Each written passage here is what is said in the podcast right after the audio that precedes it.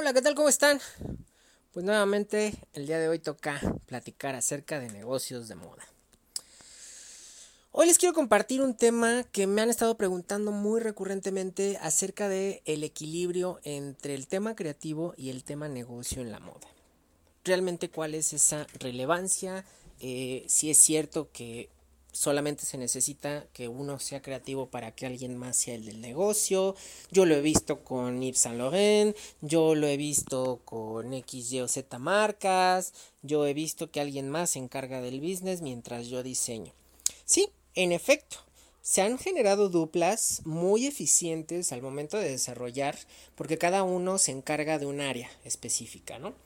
Pero eh, basándome en la experiencia que tengo de más de 10 años de estar eh, platicando y asesorando y conociendo marcas y más marcas y más negocios, pues me he percatado que lamentablemente no es tan sencillo esta parte, ¿no? Que creo que nunca falta eh, eh, ese alumno que en algún momento me ha dicho, ay, yo no me voy a preocupar por el negocio, afortunadamente yo buscaré un sugar daddy que me mantenga y ya con eso lo podré hacer. Bueno, obviamente eso puede ser una opción, lamentablemente pues no es una opción para muchos, no por lo menos para algunos de nosotros, porque pues nos encanta hacer las cosas por nuestra propia mano, ¿no? Y pero ya regresando al tema, eh, aquí el punto del equilibrio eh, se refiere mucho a que entendamos que no solamente nos la vamos a pasar diseñando, no solamente vamos a podernos estar dentro de un cuarto sentados con un eh, respirador, todos los colores del mundo para poder estar dibujando y creando. esa es una parte, sí, y es una parte obviamente esencial del desarrollo del negocio, pero lamentablemente no es la única. Y el tema de las duplas, el tema de poder encontrar a alguien con quien poder desarrollar tu proyecto, no es tan sencillo como pudiera parecer. ¿Por qué? Porque tiene que haber cierta química, tiene que haber cierto respeto para que pueda interactuar. Y lamentablemente es muy común que el creativo tiende a ser muy solitario, es muy aislado no sabe trabajar en equipo, por lo tanto le cuesta mucho trabajo poder separar la parte que le toca de la parte que le toca a alguien más. Entonces cuesta trabajo que puedan generar esas diferenciaciones, ¿no? Por otro lado, también tenemos que entender que para mandar hay que saber hacer. Y así como muchas de las veces todos los maestros de las áreas de confección y de costura les han dicho que tienen que saber cómo se hace una costura perfecta, bueno, pues por el otro lado también debemos de saber de contabilidad, debemos de saber de administración, tenemos que entender el tema de costos que se vuelve un punto clave que obviamente si estás escuchando esto, déjame tu comentario y dime si te interesaría que habláramos más acerca de cómo desarrollar los costos de una marca de moda. Creo que eso sería bastante interesante. Entonces, como podemos entender, el tema del diseño dentro de una marca de, diseño, pues termina siendo solamente un 10% de todo lo que hay que hacer para desarrollar el producto, entendiendo que primero tenemos que plantear la base del negocio, cómo va a funcionar, cómo vamos a ganar dinero, de qué se va a tratar nuestro negocio, cómo lo vamos a distribuir, cómo lo vamos a producir, cómo vamos a lidiar con la producción, cuánto presupuesto tengo yo para poder desarrollar el negocio. O sea, no solamente es, ay, me voy a aventar a hacer las prendas y ya. Tenemos que conocer todos los puntos que pueden afectar o que pueden beneficiar a este negocio. Entonces, por lo tanto, es vital que aprovechemos cada uno de nuestros minutos del día en empezar a documentarnos y en empezar a conocer más acerca de todo lo que va alrededor del negocio. ¿Qué les puedo eh, recomendar? Obviamente que empiecen con el esquema de modelo de negocio. ¿De qué se va a tratar mi negocio? Eso lo, lo, podremos tratar en un podcast más a profundidad más adelante, pero principalmente eso. Después tenemos que considerar quién va a ser nuestro mercado, a quién nos vamos a dirigir y al mismo tiempo podemos identificar a través de la cantidad de dinero que tengamos disponible como, inversión cuánto podremos producir y cuánto tenemos que eh, considerar para poder ser viables dentro del negocio. O sea, no solamente hacer 3, 4, 5 prendas nos va a dar el generar una verdadera marca. ¿Por qué? Porque si tú tienes nada más esas cuatro prendas, pues con la pena. Pero lamentablemente vas a necesitar más para dejar en más puntos de venta. ¿O qué? ¿Tú te vas a poner a, a, tocar puerta por puerta para venderles a las señoras a ver cuál te compra?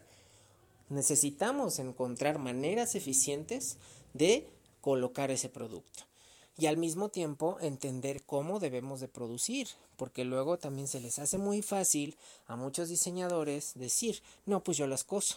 Ajá. Entonces tú las coses, tú compras los materiales, tú las coses, tú distribuyes, tú haces tú, tú, tú, tú, tú.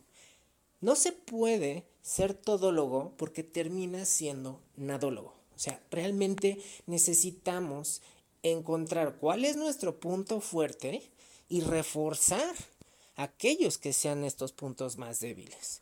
Porque obviamente cada vez que les digo, confía más en tus habilidades que tienes más desarrolladas. Ah, bueno, entonces nada más me voy a enfocar en eso y ya no voy a hacer nada más. Tú sabrás, si nada más haces eso, pues te vas a quedar obviamente con un negocio mocho, con un negocio a medias. Necesitamos desarrollar estrategias inteligentes para poder lograr los objetivos del negocio. Ese es el siguiente punto para encontrar el equilibrio entre la creatividad y el negocio. Tener objetivos bien claros. Este es un problema de los más recurrentes dentro de esta industria. No sabemos a dónde vamos y mucho menos a dónde queremos llegar. ¿Por qué? Porque pensamos de manera muy ambigua porque es comprometernos con nosotros mismos de manera muy personal a tratar de lograr algo y luego no lograrlo, no conseguir el objetivo. Pero es una necesidad básica de cualquier negocio, la estrategia SMART que se maneja para los objetivos, que tiene que ser medible, que tiene que ser alcanzable, que tiene que poder ser temporal, o sea, tener un tiempo definido para lograrse, y al mismo tiempo que se pueda entender hacia dónde se quiere llegar. Esto se vuelve clave en cualquier negocio, realmente, no solamente en el tema de moda. Pero como siempre les digo, no es que solamente existe en moda, es que en moda necesitamos estarlo recordando constantemente porque se nos olvida.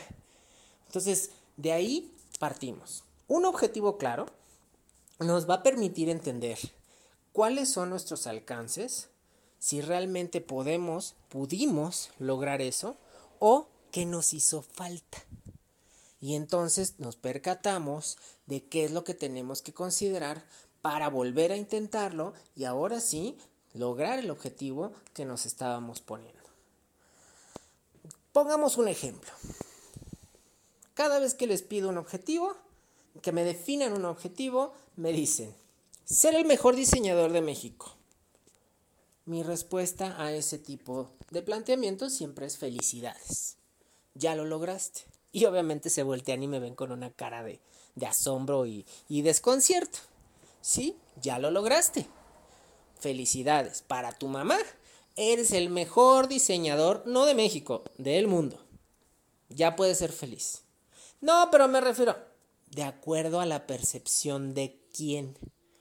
Si tenemos un objetivo tan ambiguo como ese, ¿a qué nos referimos como el mejor? ¿Por el que es más conocido? ¿Por el que es más difundido? ¿Por el que vende más? ¿Por el que tiene más años?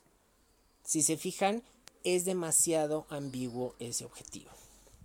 Un objetivo real será lograr aumentar mis ventas en un 30% en los próximos seis meses. Temporalidad. Seis meses. Medible. Porcentajes. Objetivo específico. Aumentar ventas. Lograr posicionarme en nuevos mercados. Mejorar mi reconocimiento de marca. Oye, pero es que eso también cómo lo hacemos. Eh, las, redes sociales nos pueden servir como, como punto referente.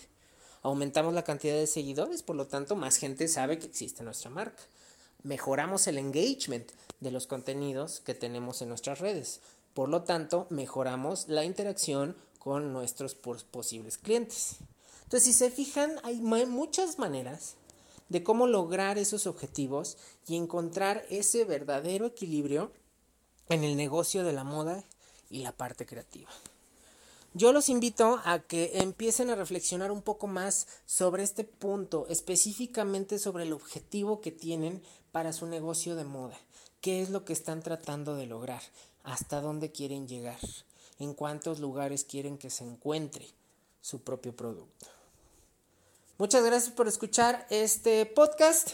Los invito a estarme escuchando constantemente. Cada vez intentaré estar subiendo más contenidos más constantemente y pues no se olviden de visitarnos en proyectomoda.com, el sitio especializado en negocios de moda donde podrán encontrar bastante información sobre el desarrollo del negocio y qué está pasando alrededor de la industria.